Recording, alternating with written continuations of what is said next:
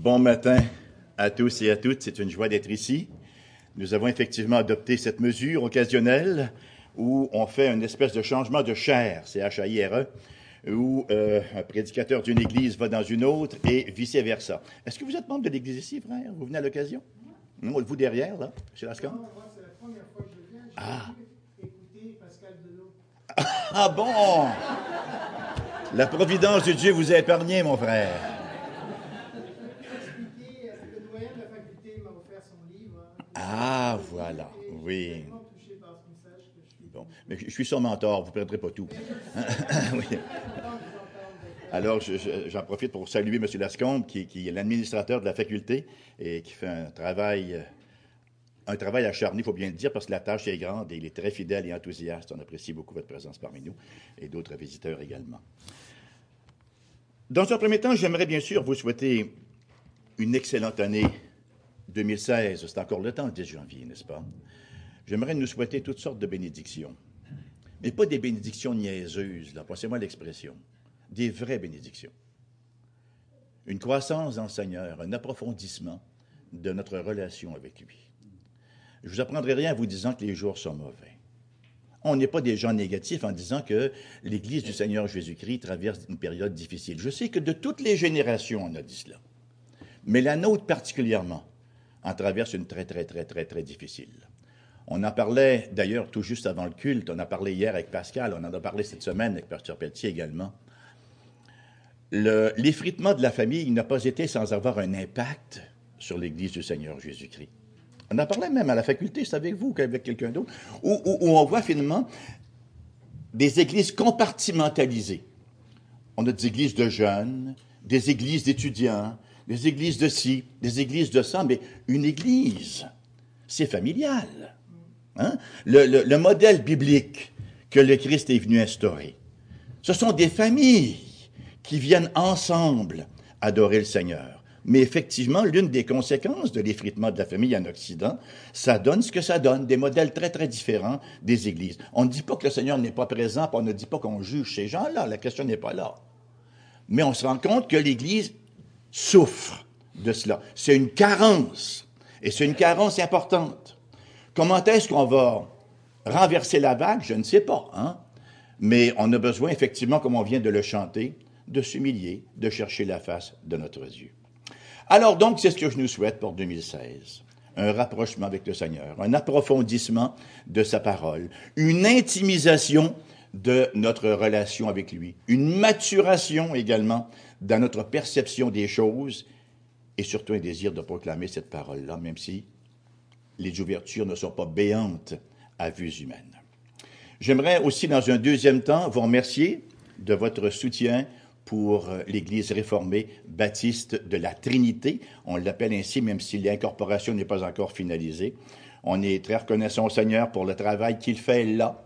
Je suis extrêmement reconnaissant au Seigneur pour euh, le collègue, les collègues que j'ai, Denis, Annie, euh, Denis Pépin, que vous connaissez, qui est encore membre ici, d'ailleurs, hein, et qui œuvre avec, euh, avec nous là-bas. Euh, Diane, maintenant, vient avec moi également euh, la plupart du temps. On est très reconnaissant Seigneur pour le groupe qui est là. On est entre 15 et 23. Euh, en moyenne, le dimanche, comme je dis souvent, c'est entre 15 et 23 de plus que lorsque nous avons commencé à Québec. Alors, c'est très bénissant, cela. Et merci pour vos prières. On en a encore besoin, voyez, euh, pour les, parce que ça prend un petit peu d'énergie, ça prend de la vision, ça prend, vous savez ce que ça prend, hein? Ça prend bien des choses qu'on n'a pas, parce que on est, on est incapable de faire l'œuvre du Seigneur. hein? C'est- lui qui nous équipe. Fort heureusement, on est augustinien, qui lui-même était, était, était biblique, était polynéen. On croit que Dieu donne ce qu'il leur donne. Alors, c'est ce qui nous permet, dans les jours moroses, dans les jours de grisaille, de poursuivre la marche, tout de même, en se disant que notre Dieu est là. Amen, n'est-ce pas? J'aimerais vous inviter à ouvrir la parole du Seigneur avec moi, sans plus tarder, dans l'Évangile selon Luc.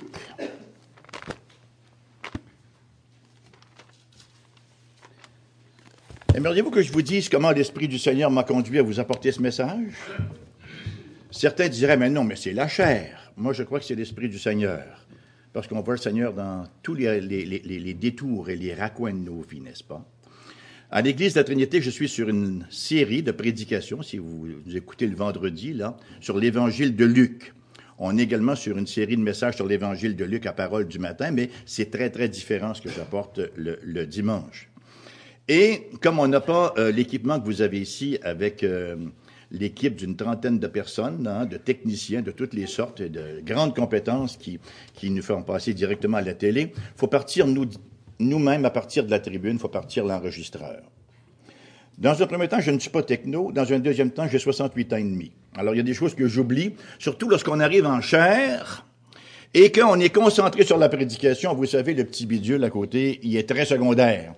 Alors, il y a un message. J'ai oublié de prêcher, de, partir le, bidule pour deux messages. Il y en a un que j'ai refait, j'ai prêché à ma vide de studio. Je l'ai refait. Il en restait un à faire et euh, pour que la série soit sur erbt.org, notre site internet, erbt.org. Et euh, je dis, ben voilà l'occasion rêvée. C'est un message biblique dans une église biblique. Mais je vais le prêcher à nouveau et comme ça ma série sera complète. Croyez-vous que ça peut être le Saint-Esprit qui a fait cela? Amen. Amen. On n'est pas d'espèces de, de, petits étoiles où il faut recevoir absolument une direction mystique chaque fois qu'on ouvre la parole au nom du Seigneur. Donc, ceci étant dit, je vous invite à ouvrir la parole du Seigneur au premier chapitre de l'Évangile selon Luc, et nous lirons ce matin les versets 5 à 7. Alors nous aurons un 5 à 7 biblique. Parole de notre Dieu, je lis à partir de la version seconde 1979. Du temps d'Hérode, roi de Judée, il y avait un sacrificateur nommé Zacharie, de la classe d'Abia. Sa femme était d'entre les filles d'Aaron et s'appelait Élisabeth. Tous deux étaient justes devant Dieu, observant d'une manière irréprochable tous les commandements et toutes les ordonnances du Seigneur. Ils n'avaient point d'enfants, parce qu'Élisabeth était stérile, et ils étaient l'un et l'autre avancés en âge. Notre Père, c'est toujours un privilège insigne que de plonger nos regards et nos cœurs et nos âmes dans ta parole sainte. C'est toujours une occasion également qui fait ressortir le fait que nous sommes des nécessiteux, que nous avons tellement besoin de tes lumières, parce que nul n'osera contester que c'est par ta lumière que nous voyons la lumière. On te prie donc de nous faire découvrir dans une fraîcheur nouvelle ces vérités qui nous sont pourtant familières, mais qui tendent parfois à s'endormir dans un coin et que nous avons besoin de secouer occasionnellement pour les garder bien en vie. Alors Seigneur, nous nous en remettons à toi, que ta volonté sainte soit faite en ce beau jour qui porte ton nom, Seigneur, que tu sois glorifié. Merci pour la prédication de ta parole ici, dans les autres églises, ici à Saint-Jérôme, dans les églises du Québec partout où le beau nom du Seigneur Jésus-Christ est élevé, et partout où il est aimé. C'est en son nom que nous te prions et pour ta gloire. Amen. Nous allons ce matin revisiter des doctrines qui nous sont très connues et qui sont, le moins qu'on puisse dire, fondamentales.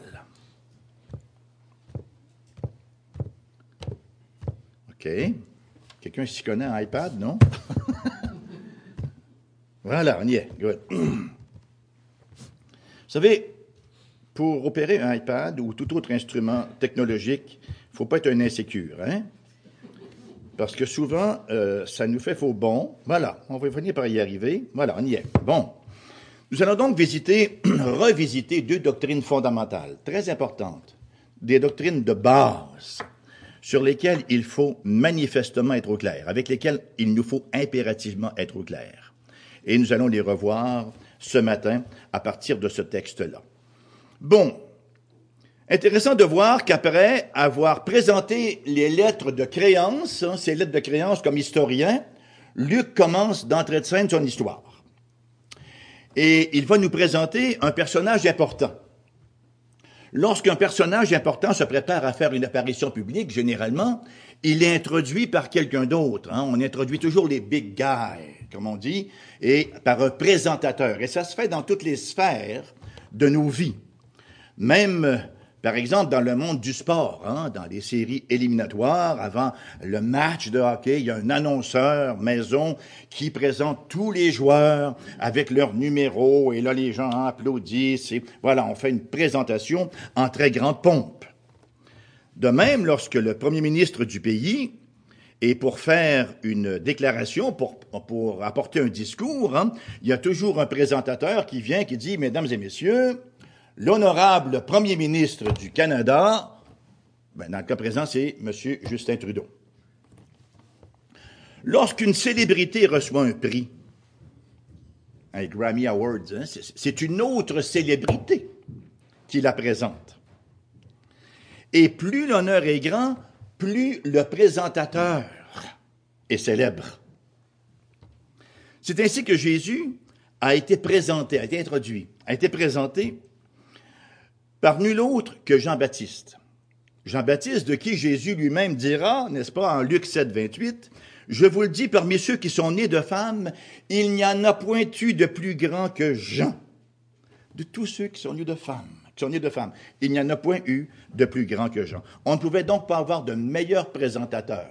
On a choisi le sommet, la crème de la crème, là, et c'est Jean-Baptiste. On ne pouvait pas avoir de meilleur présentateur que Jean-Baptiste, ce précurseur du Seigneur Jésus-Christ.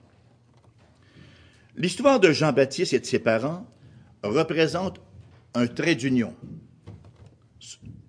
Jean-Baptiste, c'est une conjonction. Qu'est-ce que ça fait une conjonction? Ça unit deux propositions, hein, si vous vous rappelez de notre base grammaticale. Alors, Jean-Baptiste, c'est une conjonction. Ou, si vous préférez, c'est un trait d'union entre la révélation de Dieu dans l'Ancien Testament et la révélation de Dieu dans le Nouveau Testament. Et ça, ça nous révèle le fait que le projet de Dieu de sauver, c'est un programme continu. L'Ancien et le Nouveau Testament ne nous proposent pas deux religions, ne nous proposent pas deux moyens de salut, l'un par la loi et l'autre par la grâce. Le plan de Dieu est tout à fait unifié. Les deux révélations se présentent comme une seule et même révélation continue de l'histoire de la rédemption par la foi dans le vrai Dieu et qui implique bien sûr la personne glorieuse et majestueuse du Seigneur Jésus-Christ. Il s'agit de la révélation complète de Dieu, autant dans le Nouveau que dans l'Ancien, parce que l'un et l'autre sont incomplets l'un sans l'autre. Ils vont impérativement de pair. Augustin disait avec justesse, le Nouveau Testament est caché dans l'Ancien et l'Ancien est révélé dans le Nouveau. Ce matin, j'ai trois points, comme à l'habitude, n'est-ce pas, euh, qui vont comme suit, puisqu'on a vu qu'il y avait des, des, notions doctrinales qui sortaient des deux versets que nous avons lus. Il nous a parlé de la justice de, de, de Zacharie et de son épouse Élisabeth. J'aimerais parler du contexte de vie du juste dans un premier temps. Mon deuxième point, la justice du juste. Et mon troisième point, la conséquence de la justice du juste. Donc, premièrement, le contexte de vie du juste. Il y a des choses qui nous échappent souvent dans la Bible ou qu'on regarde et qu'on voit comme des détails secondaires, mais qui sont de prime importance. Le verset 5 fait partie de ceux-là. Du temps d'Hérode, verset 5 roi de Judée, il y avait un sacrificateur et sa femme. Du temps d'Hérode, Luc ne commence pas son récit en disant qu'il allait nous raconter une histoire. Nous ne sommes pas en présence ici de Franc-Freluche. Pour ceux qui ont mon âge, là, vous vous souvenez, Franc-Freluche va raconter une histoire à sa manière. Franc-Freluche va raconter un beau conte pour nous amuser. Pas du tout. Il commence pas en disant « il était une fois ». Non, Luc est un historien et en bon historien, je dirais même en bon reporter, Luc nous rapporte les faits, c'est ce qu'il nous a raconté d'ailleurs, dans les trois premiers versets, qui allait rapporter exactement ce qu'il avait recherché, l'objet de ses recherches. Alors, il commence en nous rapportant les faits. Et nous avons ici la mise en situation, si vous voulez, le contexte d'où euh, les choses vont se dérouler, de l'événement de l'avenue de Jean-Baptiste. Et cette expression-là, qui a l'air banale a priori, au temps d'Hérode, rappelle une période extrêmement sombre, de, je dirais même calamiteuse, une période menaçante pour la nation juive. Il s'agit d'Hérode le Grand, qui, par différentes intrigues, s'était fait nommer roi de Judée par les Romains. Toutes sortes de manipulations et de magouilles. Alors il se retrouve donc euh, roi de la Judée. C'était un homme capable, faut quand même rendre à César ce qu'il y a à César, n'est-ce pas? C'était un homme capable, c'était un tribun. Il aurait pu faire un prédicateur s'il avait été sauvé. Un véritable tribun. Et son règne a connu beaucoup de prospérité. Donc, il y avait quand même une contribution qu'il a faite là aux gens de l'époque. Il a réussi de grandes réalisations, incluant bien sûr, parmi les plus grandes, la reconstruction du temple de Jérusalem. Il est cependant aussi celui qui a pollué le pays par l'érection de temples païens, par l'institution des jeux païens. Son règne, par ailleurs, a été taché de sang, on le sait, alors qu'il agissait impitoyablement faisant montre d'une cruauté sans égale à l'endroit de tout signe d'opposition à sa souveraineté. Souvenez-vous, lorsque les mages viennent de voir, qui lui disent que ils ont vu l'étoile d'un roi, sa souveraineté était menacée, il était incapable de gérer cela. Il se sentait menacé de toutes parts et ça a grandement affecté son équilibre mental, ultimement. Donc, on se rappelle de son ordre, suite à la visite des mages, annonçant la naissance du roi des Juifs, Jésus. Son ordre de faire mourir tous les enfants de deux ans et moins dans tout le territoire de Bethléem. Plus tôt, il avait fait noyer le grand prêtre Aristobule, dès que quelqu'un le menaçait, le moindrement, dès, qu'il se sentait menacé par quelqu'un. Et les dernières années de sa vie ont été caractérisées par des horreurs sanguinaires envers même les gens de sa propre famille. Il en a fait mettre plusieurs à mort en raison de sa jalousie, et dès qu'il soupçonnait à leur endroit quelque chose, il les faisait mettre à mort, et j'en passe. Il n'y a rien de nouveau sous le soleil. Hein. On regarde les dictateurs de certains pays, hein, et c'est pas trop long que, à la moindre suspicion, n'est-ce pas, c'est le prononcé de sentence de mort. Donc, lorsque Luc place les circonstances de son récit, au temps d'Hérode, parce que c'est la mise en contexte du juste, lorsque Luc place les circonstances de son récit au temps d'Hérode, roi de Judée, il fait référence à un temps de prospérité. Ah, on aime ça, la prospérité. Hein? En temps d'élection, qu'est-ce que nos politiciens nous promettent? Je vais ramener la moralité au Canada. Plutôt rare, hein? On nous parle de prospérité. La moralité, ça se vend pas bien, paraît-il. Non, on va, nous parler de légaliser la marie ou des choses du genre, hein, mais euh, assez rarement de dire on va permettre aux églises de s'épanouir davantage et on va ramener la moralité sur la scène et, n'est-ce pas, on va encourager la famille.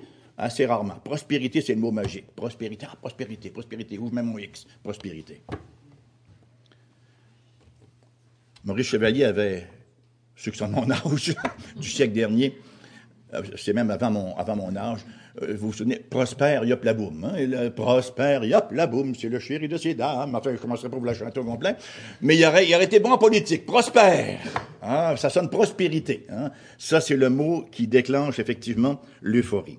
Donc, le roi Hérode, un grand temps de prospérité d'une part, mais de grande oppression pour le peuple de Dieu de l'époque. C'était un temps d'apostasie. la religion était bien présente, à n'en pas douter. C'était un temps d'apostasie. C'était un temps euh, de défection de la vraie adoration. Voilà. La vraie adoration de Dieu. Un temps d'hypocrisie. Un temps de justice propre. Et c'est précisément dans ce contexte-là que Luc introduit ses premiers personnages. Un sacrificateur nommé Zacharie et son épouse Élisabeth, desquels il donne un merveilleux témoignage tous deux étaient justes devant Dieu, observant d'une manière irréprochable tous les commandements et toutes les ordonnances du Seigneur. On aimerait ça, hein, lorsqu'on veut écrire notre biographie, se faire dire cela. Roger et Louise étaient tous deux justes. Hein, observant d'une manière irréprochable tous les commandements et les ordonnances du Seigneur. Raymond et Diane étaient tous deux justes, observant de manière irréprochable toutes les ordonnances du Seigneur. On se dit, mais il, y aurait... il était en danger de se faire enlever, comme Enoch, comme Élie, hein, peut-être, s'il était aussi parfait que ça. Alors, on va essayer de développer ça un tout petit peu. Donc, nous voyons donc ces deux serviteurs pieux qui ressort de la masse. Il ressort de la masse. Quand c'est sombre, la lumière hein, jaillit davantage, paraît davantage. Il brille comme les étoiles dans le ciel obscur de la Palestine de l'époque. Zacharie et Élisabeth. Il vaut la peine de noter que les croyants dans toute l'histoire biblique, quelle que soit l'époque, ont vécu leur foi et leur piété dans un contexte très semblable au nôtre. Notre contexte est très semblable à cela. Une époque de prospérité, une époque d'apostasie. Une époque où la vraie adoration est en train d'être évacuée. Une époque, un temps trouble, un temps d'hostilité à la fois. Aussi loin qu'on recule, vous savez, dans l'histoire de l'humanité, ça a été le même scénario. Si on retourne à Enoch, vous vous souvenez d'Enoch? Dans la Genèse, on est hein, chapitre 5, dans ce coin-là, de la Genèse. Il nous a dit qu'Enoch marchait avec Dieu. Puis a marché avec Dieu. Nous, bon, généralement, on crève. 80, 90 pour les plus, les plus résistants, là. Mais hein, généralement, on crève assez rapidement. Mais Enoch a marché 300 ans avec Dieu. C'est-à-dire que le temps ne l'a pas usé. Sa consécration ne s'est pas altérée avec les années, avec les siècles même. A rapporté effectivement que Enoch, chapitre 5, verset 22, après la naissance de Métuchéla, que certains appellent Mathusalem, ça dépend de la, translittération que l'on y donne, n'est-ce pas? Enoch, donc, après la naissance de Métuchéla, marcha avec Dieu 300 ans. Il marcha avec Dieu pendant 300 ans. Et il engendra des fils et des filles. Ah, l'heureux Enoch. Merveilleux, une famille, n'est-ce pas? Engendrer des fils et des filles, marcher avec Dieu. Ça devait être une belle époque. Il devait vivre là dans un temps où tout le monde allait à l'église et on avait des bonnes communions fraternelles. C'est pas tout à fait ce que le texte nous dit. Parce qu'on regarde quelques versets plus loin, chapitre 6, verset 5. L'Éternel vit que la méchanceté des hommes était grande sur la terre, et que toutes les pensées de leur cœur se portaient chaque jour uniquement vers le mal. C'est dans ce contexte-là qu'Enoch, qui a donné naissance à des fils et à des filles, qui travaillait au quotidien, a marché avec Dieu de manière ultra minoritaire. Voyons, ça nous enlève toute excuse de ne pas être impliqué dans le service de Dieu aujourd'hui. Parce qu'on est porté à trouver des excuses. Le monde prend tellement de place. Et nous vivons dans un monde où la prospérité est constamment en train de nous mettre de la pression. Hein? Et nous vivons, n'est-ce pas, avec le syndrome de la performance aussi. C'est exigeant, ça. On entend souvent, parfois, des gens dire ben là, euh, des jeunes qui viennent se marier, ben là, je, suis en train de fonder une famille, là, j'ai vraiment pas le temps de m'impliquer dans l'Église. Quand ils seront plus grands, puis quand ils sont plus grands, ben là, ils sont ados maintenant, c'est plus exigeant encore. Quand ils seront mariés, puis quand ils sont mariés, ben là, maintenant, je veux des petits-enfants. Ça aboutit plus. Il n'y a aucune excuse pour ne pas servir le Seigneur. Enoch a engendré des fils et des filles dans un monde pire qu'un autre encore. Un monde prédiluvien, immédiatement avant le déluge. Nous, nous vivons avant, bien sûr, euh, le jugement final, mais ça n'était tout un jugement pour l'époque. Et il a marché avec Dieu. Ou on entend dire, ben là, je viens de commencer un nouveau travail, je suis en train de me bâtir une carrière, euh, l'Église, plus tard un tout petit peu. Bon, je vais y aller une fois de temps en temps, mais ne m'en demandez pas trop ma carrière. Hein? Ou on va entendre dire, écoutez, là, c'est pas facile d'être chrétien dans le monde d'aujourd'hui. Est-ce que c'était facile pour Zacharie et Élisabeth? Est-ce que c'était facile de marcher avec Dieu pour Enoch? Oui, on n'a pas d'excuse, somme toute.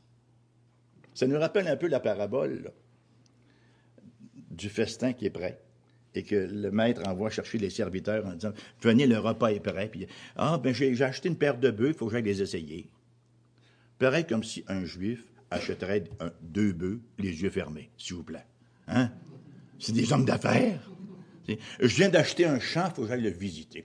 Hein, il, pourrait même dire le nombre de brins d'herbe qu'il y a dessus. Vous savez, c'est des hommes d'affaires. Alors, c'était uniquement du prétexte.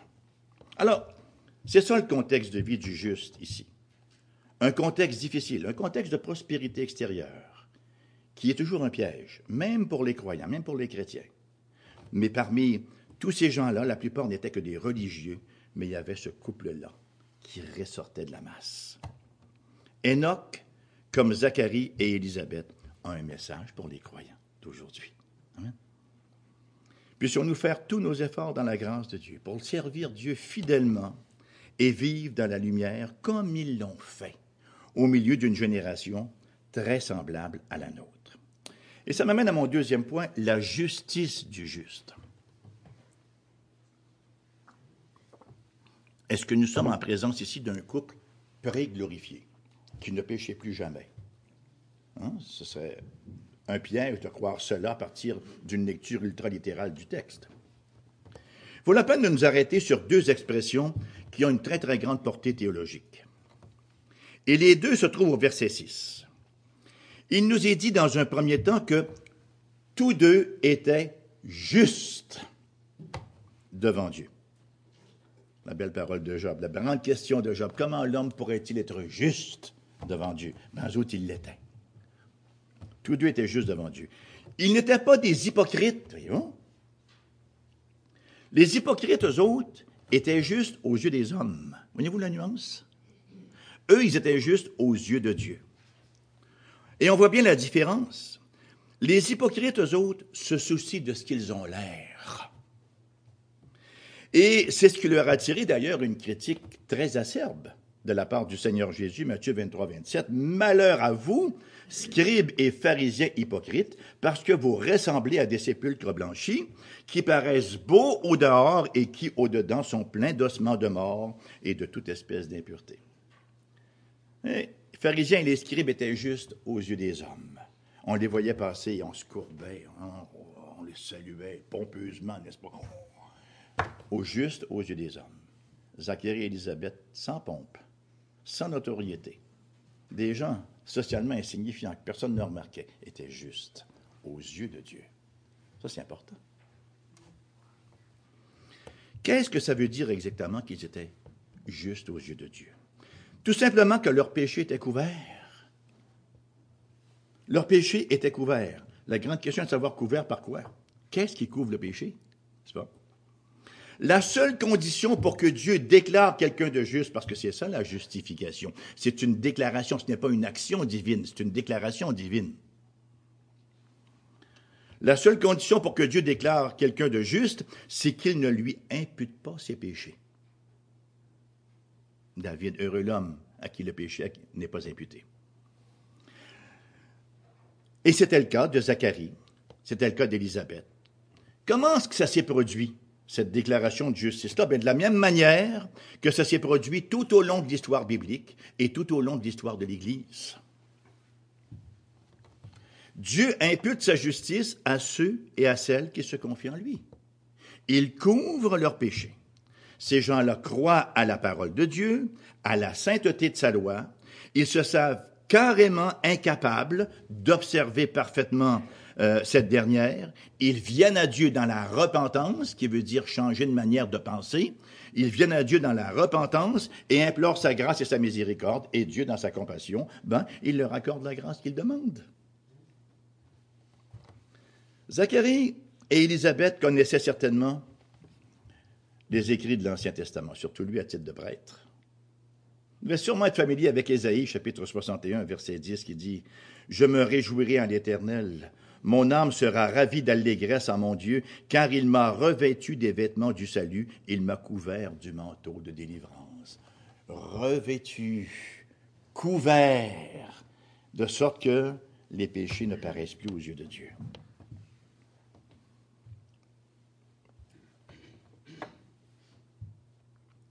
Ils étaient convaincus que Dieu, dans sa grande miséricorde, miséricorde, miséricardia, un cœur pour la misère, ils étaient convaincus que Dieu, qui a un cœur pour la misère, pouvait faire cela. La grande question, bien sûr, est comment est-ce que Dieu fait cela? Comment est-ce que Dieu procède pour cela? Comment Dieu peut-il couvrir le péché et en même temps demeurer un Dieu saint? Parce que si Dieu passe outre le péché, il n'est plus un Dieu saint, il s'attache lui-même. Si Dieu laisse entrer un seul péché au ciel, des il n'est plus Dieu. Il ne peut d'aucune façon entrer au ciel un seul péché, et pour employer une expression de, notre ancienne religion, véniel ou autre. Rien, aucune espèce de transgression, pas même l'ombre d'une transgression à la loi de Dieu ne peut entrer au ciel. Pour que quelqu'un puisse entrer au ciel, il faut impérativement qu'il est parfaitement, c'est pas un mot relatif ça, qu'il est absolument parfaitement obéi, qu'il soit soumis parfaitement à toutes les injonctions de Dieu dans les moindres détails. Donc, comment un Dieu saint et juste peut-il justifier des pécheurs? Comment Dieu peut-il couvrir le péché et demeurer saint? Ben, Zacharie et Élisabeth avaient la réponse à ces questions parce qu'ils avaient aussi lu Ésaïe 53, versets 4 à 6, qui parle du Messie qui devait venir. Cependant, ce sont nos souffrances qu'il a portées, c'est de nos douleurs qu'il s'est chargé et nous l'avons considéré comme puni, frappé de Dieu et humilié. Mais, conjonction contrastive, mais, il était blessé pour nos péchés.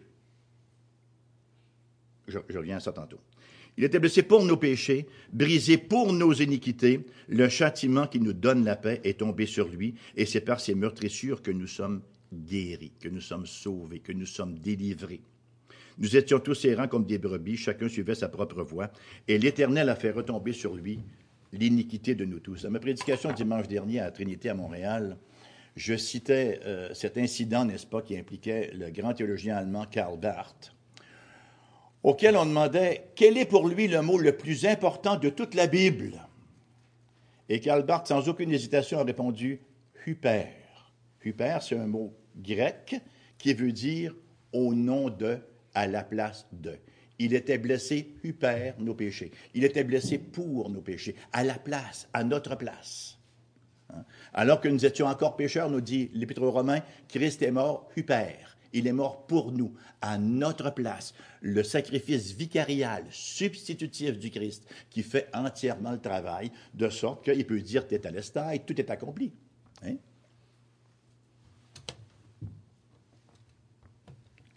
Il savait donc, Zacharie et Élisabeth, que quelqu'un viendrait de la part de Dieu pour porter leurs péchés. Et c'est précisément la raison pour laquelle Jean-Baptiste, qui s'en vient là, hein, va venir, on voit son papa et sa maman, mais il va arriver éventuellement, mais là, Jean-Baptiste, en début de ministère, voyant Jésus qui se pointe sur les rives du Jourdain, qu'est-ce qu'il dit?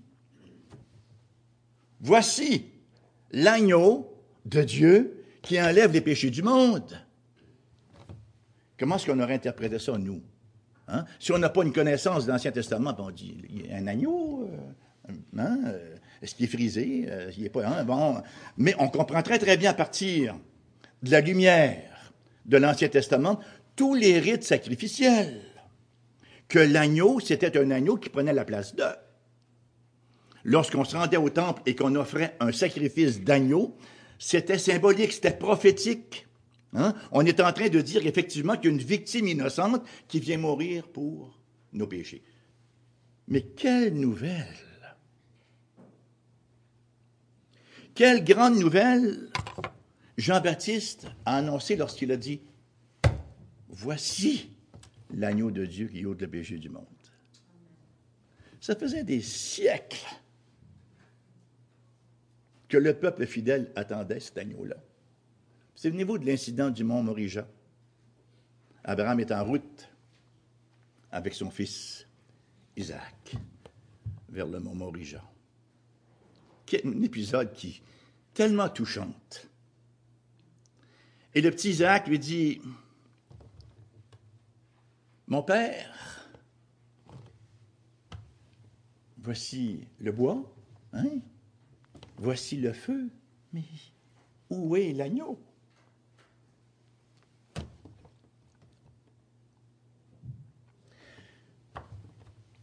La phrase qui est traduite par mon père, enfin, vous savez qu'en hébreu, c'est le mot Abba. Euh, Abi veut dire littéralement mon papa. Mon papa. Mais venez-vous Abraham, là, avec son fils. On aime nos enfants. Il a juste un. Puis il l'a eu sur le tard. Mon papa, on a le feu ici, euh, on a le bois, mais je ne vois pas l'agneau, là. Imaginez-vous le cœur d'Isaac, euh, le cœur d'Abraham, qui allait sacrifier Isaac. Parce qu'il y a toute une théologie dans l'habit, dans mon papa. Ce qu'il est en train de dire à Abraham, t'es mon papa, tu m'aimes, je peux te faire confiance, tu me feras jamais de mal, Tu vas pourvoir à tous mes besoins, tu vas me protéger. Et l'autre s'en allait pour le sacrifier. Mais voyez-vous le cœur déchiré d'Abraham?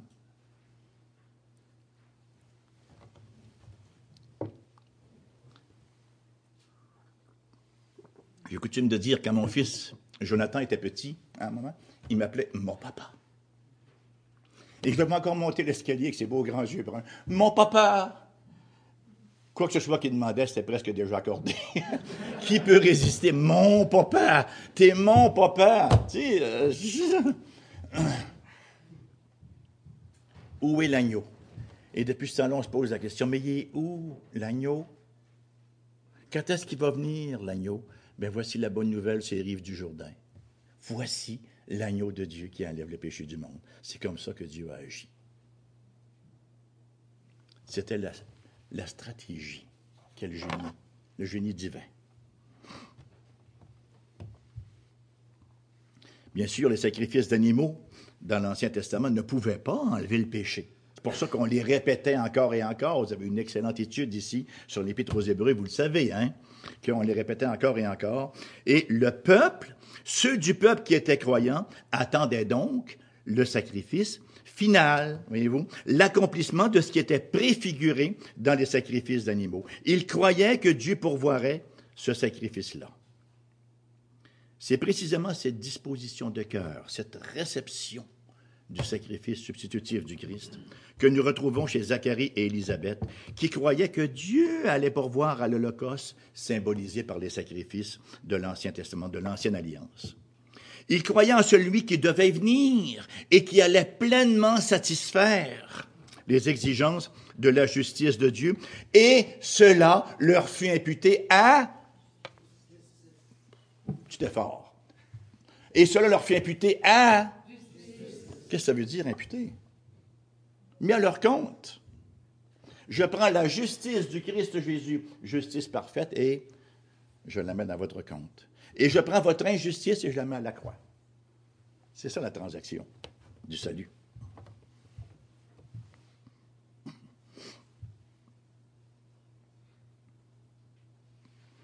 Seul le Christ a un dossier de vie immaculé, absolument immaculé.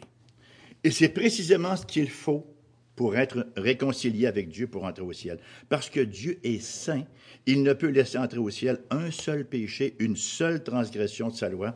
Ça veut dire, ça, bien-aimé, qu'il n'y a pas de salut autre que le salut par les œuvres. Le salut est par les œuvres. Le voilà, le salut est par les œuvres par les œuvres de Christ. Parce qu'on ne peut obtenir de justice, voyez-vous,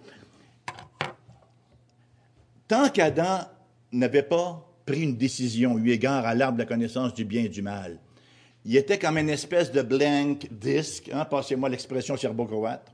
Hein, il était comme une espèce de disque vierge. Il n'y avait pas de justice. Il n'était pas injuste, mais il n'y avait pas de justice non plus. Il fallait attendre pour voir comment l'aboutissement allait, allait s'opérer. Voyez. La justice, ça, s'acquiert par une vie juste, par l'obéissance à Dieu. Et on est incapable de le faire. On a tout bousillé, nous, hein? Mais le Christ, lui, a obéi parfaitement dans les moindres détails, dans les moindres virgules, à toutes les injonctions du Christ. Lui, il a gagné notre salut. Lui, il l'a gagné le salut. Alors, c'est par les œuvres. Oui, c'est par la grâce, c'est par la grâce. Oui, c'est par la grâce, mais comment est-ce que c'est manifesté la grâce? Parce que quelqu'un a parfaitement accompli la justice de Dieu. Pas penser que Dieu décide de, passer par-dessus, puis on commence à zéro, on met les, euh, pendules à, à, zéro, là, on recommence, là. Luc va revenir sur le sujet d'ailleurs tout au long de son évangile, entre autres au chapitre 18, verset 9-14 il dit encore cette parabole en vue de certaines personnes se persuadant qu'elles étaient justes et ne faisant aucun cas des autres. Deux hommes montèrent au temple pour prier, l'un était pharisien, l'autre publicain. Le pharisien debout priait ainsi en lui-même, Ô Dieu, je te rends grâce de ce que je ne suis pas comme le reste des hommes qui sont ravisseurs, injustes, adultères, ou même comme ce publicain. Je jeûne deux fois par semaine, je donne la dîme de tous mes revenus. Il aurait peut-être pu ajouter Je suis même un réformé baptiste. Hein? Les pouces dans les bretelles, convaincu qu'il était correct. Le publicain se tenait à distance, n'osait même pas lever les yeux vers le ciel. Mea culpa, mea culpa, mea maxima culpa, disait-on. Se frappait la poitrine en disant Ô Dieu, sois apaisé envers moi qui suis un pécheur. Je préfère la traduction anglaise. Oh God, have mercy upon me, a sinner. Plus que ça.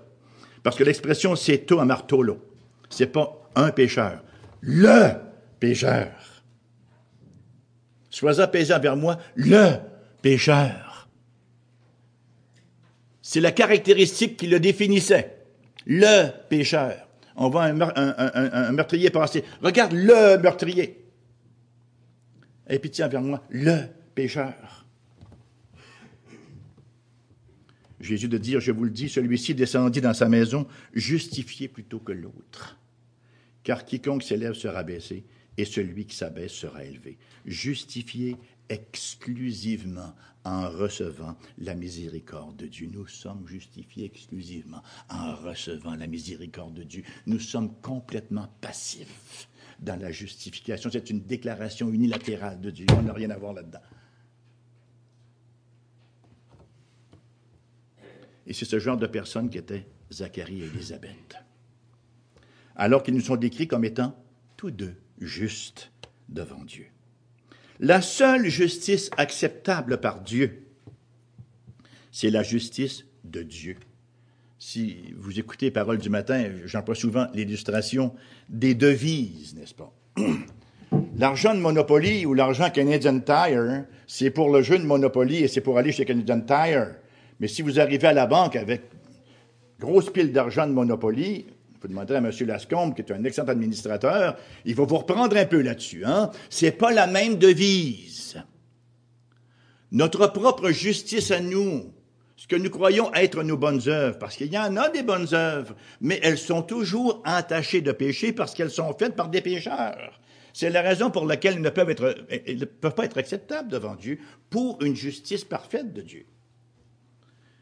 C'est une autre devise lorsqu'on arrive au ciel et qu'on parle de justice. Est-ce que nous avons reçu cette justice-là par la foi? Ou si on se repose encore sur le fait qu'on est moins pire que le voisin, puis que le beau-frère, puis que le cousin? Si on se repose sur le fait qu'on est des gens gentils et qu'on a une bonne réputation? Si on se repose sur le fait que nous sommes justes aux yeux des hommes? L'important, c'est d'être juste aux yeux de Dieu. Si on n'a pas cette justice aux yeux de Dieu, si nous ne sommes pas justes devant Dieu, ben, nous portons encore le jugement que méritent nos péchés. Notre justice, elle est extérieure à nous, elle est objective. Et ça m'amène à mon troisième point, la vie conséquente du juste. Donc, pour notre justification, nous n'avons strictement rien à contribuer. On est tous d'accord là-dessus? Personne n'est d'accord avec moi. OK. moi, je suis, juste, quand même. C'est un pur don de Dieu qui va même jusqu'à fournir la foi pour que nous puissions nous en emparer. Hein? Dieu ne fournit pas le salut, puis nous, pour qu'on fournisse la foi. Non. Dieu fournit et le salut et la foi. La foi fait partie du don du salut. Le salut, c'est l'œuvre de Dieu, c'est pas le nôtre. C'est pas notre œuvre, pas la nôtre. Cette réalité a conduit des gens, donc, des gens mal affermis, j'aime souvent employer cette expression-là, des professants et non pas des possédants, parce qu'il y a des gens qui professent la foi, puis il y a des gens qui possèdent la foi. C'est deux nuances, là, deux mouvances différentes. À croire qu'on peut accepter Jésus, une expression déjà que je trouve très horripilante, qui me fait faire du reflux gastrique, qu'on peut accepter Jésus et ensuite vivre comme avant, sans aucune espèce de changement de nos vies whatsoever.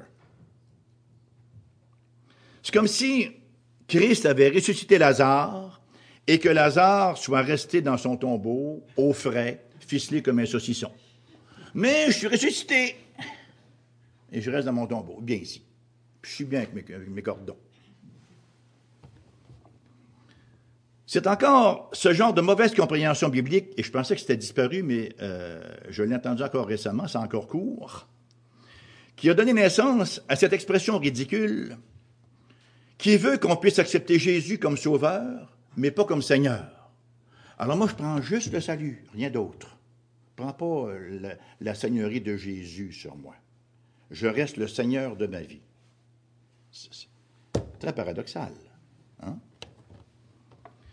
Ce n'est certainement pas le cas des personnages bibliques qui expérimentent la grâce de Dieu. Et ce n'est assurément pas le cas de Zacharie et d'Élisabeth, puisque nous lisons dans la deuxième partie du verset 6, ah, puis là, ça devient intéressant, hein, encore, observant d'une manière irréprochable tous les commandements et toutes les ordonnances du Seigneur. Ah, voilà la vie du justifié. Voilà la justice du juste, comment ça se manifeste. Ce n'est pas qu'ils étaient parfaits, ce n'est pas qu'ils étaient sans péché, mais ils avaient un cœur entier pour Dieu. Ils avaient un cœur entier investi dans leur Dieu. Ils marchaient dans l'obéissance parce que Dieu avait fait une œuvre de justification dans leur vie et que l'œuvre de Dieu du salut, l'œuvre de Dieu dans le salut ne s'arrête pas là. Zacharie et son épouse marchaient dans la sainteté, dans la sanctification. Vous avez sûrement déjà entendu parler ici parce que vous avez le théologien cosmique, hein, qui vous prêche ici chaque dimanche, en la personne de Pascal, de l'ordo salutis, hein, comme l'ordre du salut. On est, aimé, on est choisi depuis l'éternité passée, et là, bon, un bon moment donné, euh, Dieu se révèle à nous, le Christ vient mourir pour nous, l'Esprit vient nous convaincre, et nous avons tout l'ordre du salut qui va jusqu'à la glorification. On retrouve ça d'ailleurs dans Romains 8, euh, euh, l'ordre du salut. Ceux qu'il a aimés d'avance, il les a sanctifiés, etc., etc. Dieu fait une œuvre complète, il ne s'arrête pas en cours de route. Il ne fait pas que nous appeler dans l'éternité passée sans nous sauver, sans nous racheter. Pour ses élus, il fait une œuvre complète. Alors, il ne s'arrête pas à la justification ou à l'appel efficace. Il inclut également la sanctification. C'est son œuvre. On n'est pas sanctifié par la loi, pas plus qu'on est sauvé par la loi. Cependant, dans la sanctification, nous avons une collaboration avec Dieu. Il nous est dit, faites tous vos efforts. Même si c'est l'Esprit qui nous sanctifie, la parole de Dieu puis le sang du Christ, nous sommes invités à faire tous nos efforts parce que Dieu produit en nous le vouloir et le faire. Lorsqu'on vient à l'Évangile, lorsqu'on est régénéré, on reçoit une nouvelle volonté et c'est à nous de l'exercer de plus en plus dans la marche vers la sanctification. Même si on sait, somme toute, que la perfection, le perfectionnisme ne sera pas atteint sur cette terre, mais qui sera complété uniquement au retour du Seigneur lorsque nous entrerons dans la gloire. La justification et la sanctification ne doivent pas être confondues, mais elles ne peuvent pas non plus être séparées. Comme le disait si bien Martin Luther, nous sommes sauvés par la foi seule, mais la foi n'est pas seule. C'est évident que la foi n'est pas seule. Si on croit véritablement, il y a une action conséquente à notre foi. Hein, Ce n'est pas une crédulité bête qui, reste, n'est-ce pas, au niveau euh, éthéré, là ça aboutit, ça se traduit par des actions concrètes. C'est ce que nous appelons en théologie la duplex gratia, la double grâce. D'ailleurs, il y a une pensée à CFOI qui dit que la grâce ne fait pas que nous informer, elle nous transforme. Elle nous informe et elle nous transforme. Calvin disait quelque chose à cet effet-là dans son troisième livre, chapitre 11, paragraphe 1, si vous êtes familier avec l'institution chrétienne. Voici la première grâce. Nous sommes réconciliés avec Dieu par la justice du Christ et nous avons au ciel non un juge, mais un Père bien disposé. La seconde, nous sommes sanctifiés par son Esprit pour vivre une vie de sainteté et de justice. La duplex gratia, la double grâce que nous recevons dans le salut. L'enseignement de la parole de Dieu, quant au caractère inséparable de la justification, et de la sanctification et d'une clarté cristalline. J'ai lu quelque part, j'aimerais bien donner crédit à la personne qui l'a écrit. Le pécheur est justifié par la foi et sa foi est justifiée par les, œuvres. Ça, ça réconcilie Paul et Jacques. Montre-moi ta foi par tes œuvres. Hein? Effectivement, justification sans les œuvres, mais ça aboutit sur les bonnes œuvres préparées d'avance. Il y a nouvelle vie, il y a régénération, donc il y a signes vitaux. Et les signes vitaux, effectivement, c'est une soif de transformation et de ressemblance à la personne glorieuse et majestueuse du Christ Jésus. D'emblée, je vous le concède, la sanctification, ça va pas vite. C'est long. C'est long parce que très souvent de fois même, on concentre sur des choses et Dieu travaille sur d'autres. Et les vieilles habitudes de vie, n'est-ce pas, dans lesquelles nous avons trempé, nous suivent longtemps. Il y a des victoires qui sont très longues à accumuler. Si on n'a pas cette compréhension de la croix, on désespère rapidement. Combien de personnes expérimentent en cours de route, en cours de croissance spirituelle, un questionnement? Est-ce que je suis vraiment sauvé? Je suis encore pris avec ce péché-là. Hein? Qui ne s'est pas posé cette question-là? Est-ce que je suis vraiment sauvé? Je me fâche encore. Est-ce que je suis vraiment sauvé? J'ai encore toutes sortes de pensées. Merci Seigneur, qui ne sont pas mis dans la vitrine. Hein? Et là, on dit, je ne peux pas être sauvé. On, dit, on se questionne. Vous voyez, Ventil disait, toute erreur théologique, enfin, et je pense qu'il a raison, origine généralement d'une mauvaise compréhension de la profondeur du péché. On ne réalise pas à quel point le péché, c'est profond. C'est là où, on, a un, petit, un petit avec nos, nos, frères arméniens, hein, qui croient qu'on est capable de... On n'est pas capable. Hein? Euh, c'est tellement profond, c'est tellement enraciné en nous. S'il fallait que le salut ne dépende qu'une fraction de, millimètre sur nous, on ferait boutique, il n'aurait pu te sauver. Hein?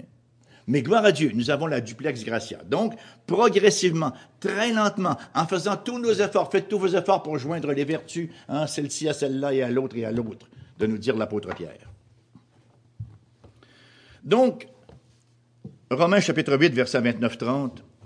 Car ceux qu'il a connus d'avance, vous savez très bien que le mot ginosco ici veut dire ceux qu'il a aimés d'avance, hein? ceux qu'il a choisis d'avance, ceux qu'il a, parce que connaître veut dire naître avec, hein? Euh, bon, on ne reviendra pas là-dessus, ceux qu'il a connus d'avance, il les a aussi prédestinés, ça, ça veut dire destinés avant. Vous partez en voyage, vous arrivez au comptoir de votre euh, compagnie d'aviation, vous dites, je veux aller en voyage, je dois acheter un billet. OK? Vous n'avez pas tout dit encore pour quelle destination. Hein? Il faut une destination avant de partir. Ben Dieu est comme cela. Il nous a destinés avant.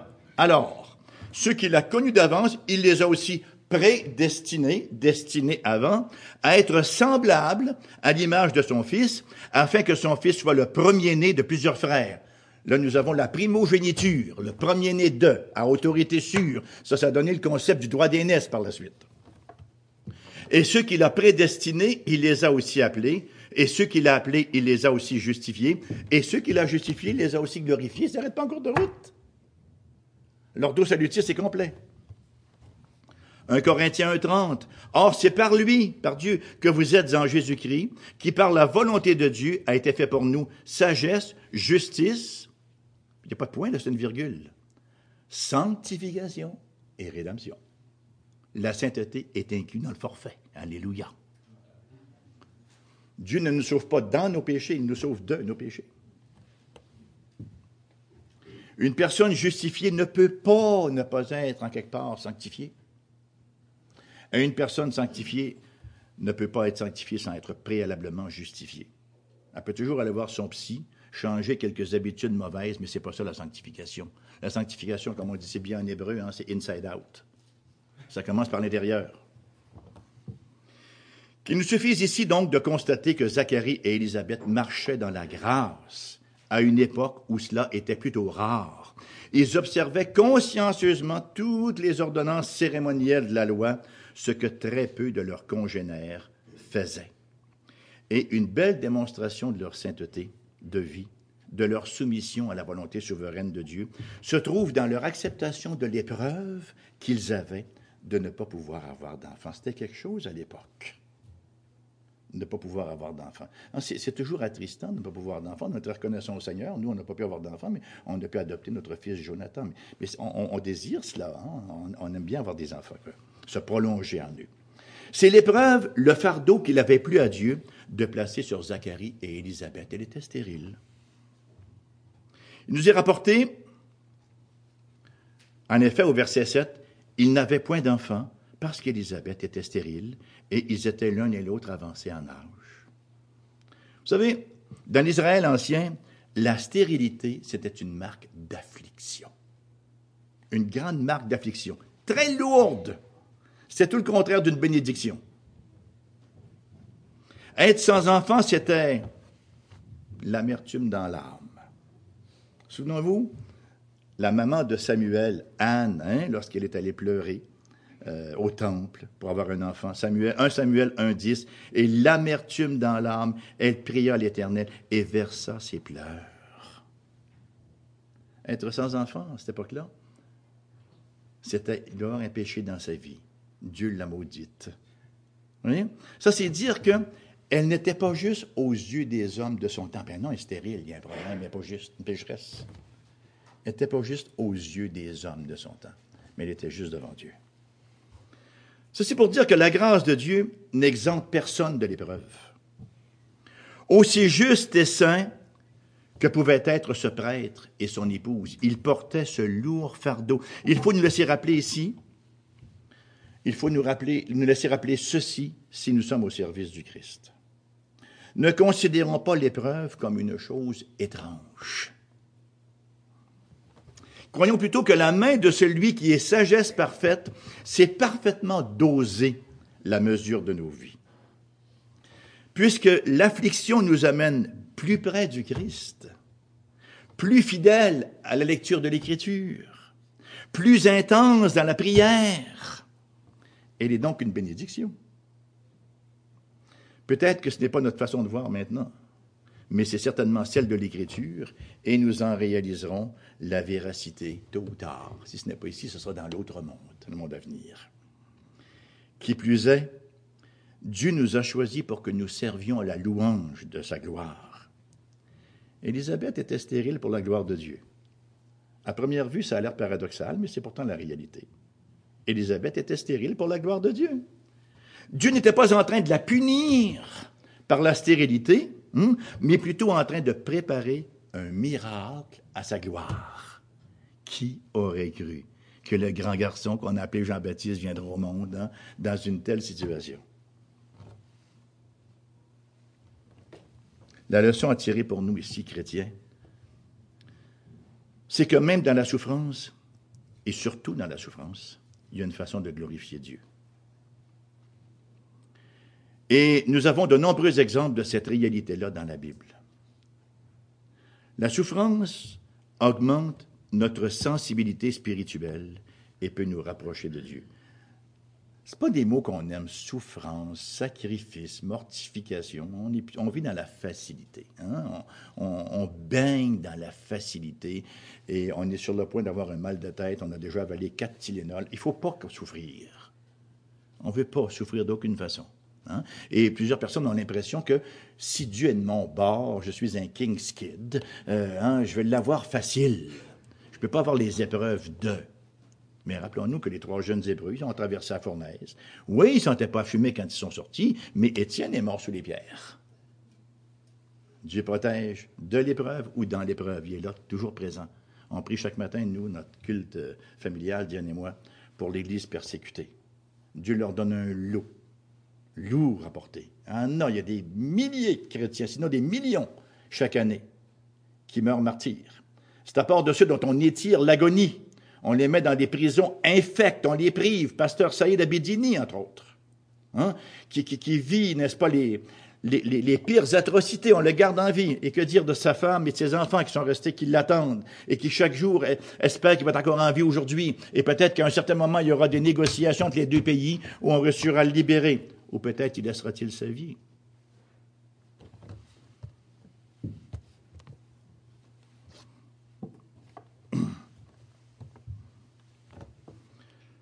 La souffrance augmente notre sensibilité spirituelle et peut nous rapprocher de Dieu. Elle nous rapproche des autres aussi. Vous remarquez ça?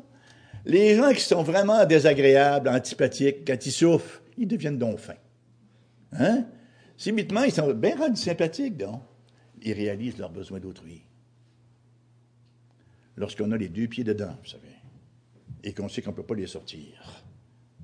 Il n'y a pas grand place à regarder sinon vers le haut. C'est pour ça que la parole nous dit que, dans Osée, Dieu dit Je l'amènerai au désert et je parlerai à son cœur. Dans circulation, là, il y a plein de distractions. Au désert, il n'y en a pas. Au désert, on a soif. Au désert, on aspire après tout ce qu'on a pu. On regarde vers le haut. Le cœur devient attentif. Donc, la souffrance a un rôle. La souffrance, elle est missionnaire. Elle a une mission à accomplir quand elle vient nous taper dessus.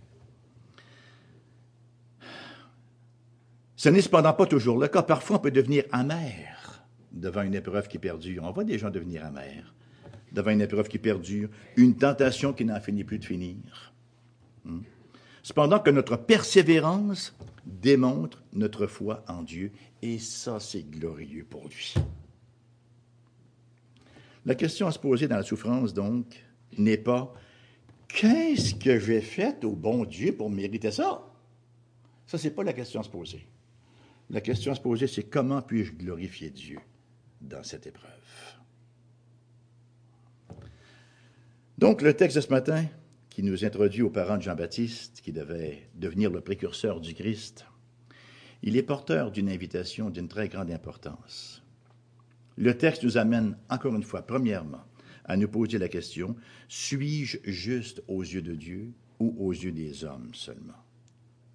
L'assurance de mon salut repose-t-elle sur ma réputation, sur ce que les autres pensent de moi, sur mes performances personnelles, ou est-ce qu'il repose sur ce que le Christ a accompli pour moi?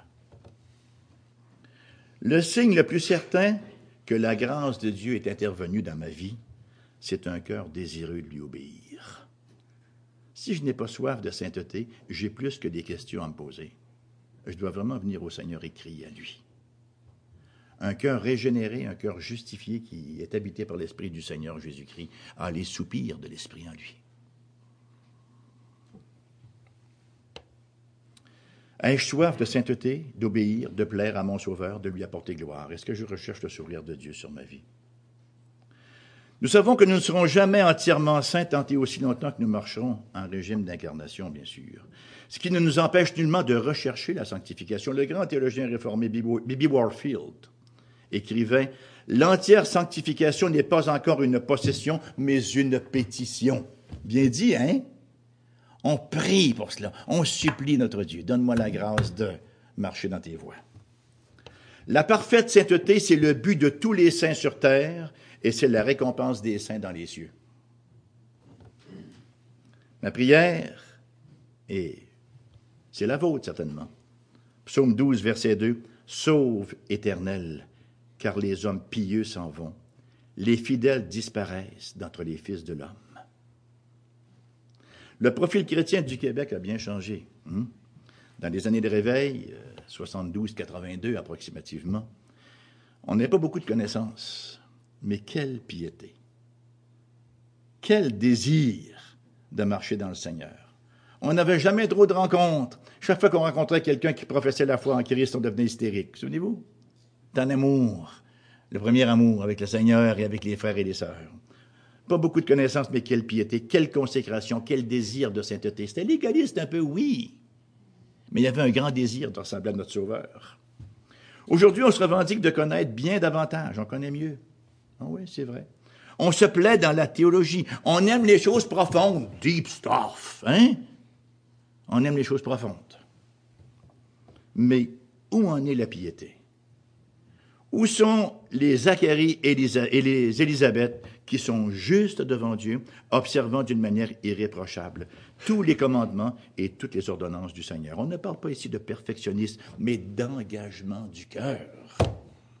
Là où est ton trésor, là sera ton cœur. Si j'ai reçu la grâce de Dieu, si j'ai véritablement reçu cette vie nouvelle, ben cette même grâce-là sera me soutenir dans les moments d'épreuve, sera m'épauler dans les souffrances, sera soutenir ma persévérance. Frères et sœurs, pour 2016 et pour le reste des années que le Seigneur nous gardera, s'il juge bon qu'on finisse d'abord 2016, ne tentons pas de régler pour moins. N'essayons pas de régler pour moins que ça. Puisqu'il n'existe pas de salut à rabais. Le salut gratuit nous coûte tout ce que nous sommes. On ne s'appartient plus. On appartient à celui qui nous a rachetés sauve, éternel, car les hommes pieux s'en vont, les fidèles disparaissent d'entre les fils de l'homme. Amen.